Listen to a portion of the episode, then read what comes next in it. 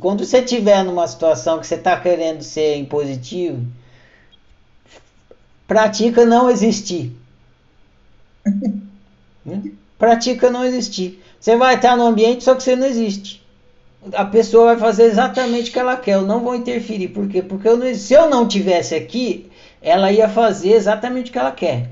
Então eu vou fingir que eu não tô, porque aí eu deixo ela fazer o que ela quer. Aí você vai, você, você vai se corroer assim, né?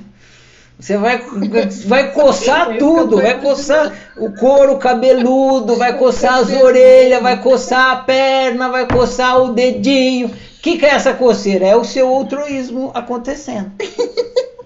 Essa coceira é o seu altruísmo. Ele vai falar: não, faz alguma coisa, fala alguma coisa, não deixa, não deixa, vai lá. E você, eu, eu não existo, eu não existo.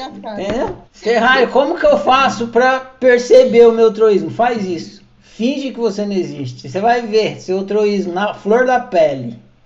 Vai ver que essa é a, é a penação das almas penadas. Elas ficam lá e elas não podem fazer nada. Elas ficam fritando, né, meu?